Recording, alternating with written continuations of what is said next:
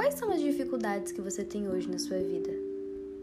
Pega todas elas e multiplica por 2022. O resultado não chega nem a 0,0001% das dificuldades enfrentadas por um homem que viveu há cerca de 2022 anos atrás.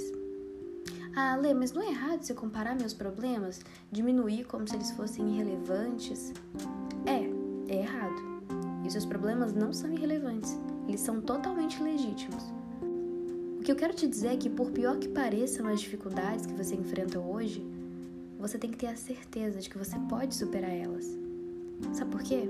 Porque dentro de você tem uma persistência e uma força inesgotável. Vem do seu íntimo. Você só precisa de uma dose de intimidade com uma pitadinha de coragem e uma fonte de confiança. Mas olha, eu sei que é difícil encontrar uma fonte de confiança, então, por experiência própria, confia na fonte. Ele jamais desampara nenhum de seus filhos.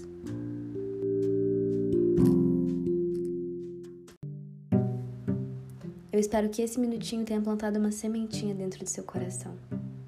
Ele tá aí dentro.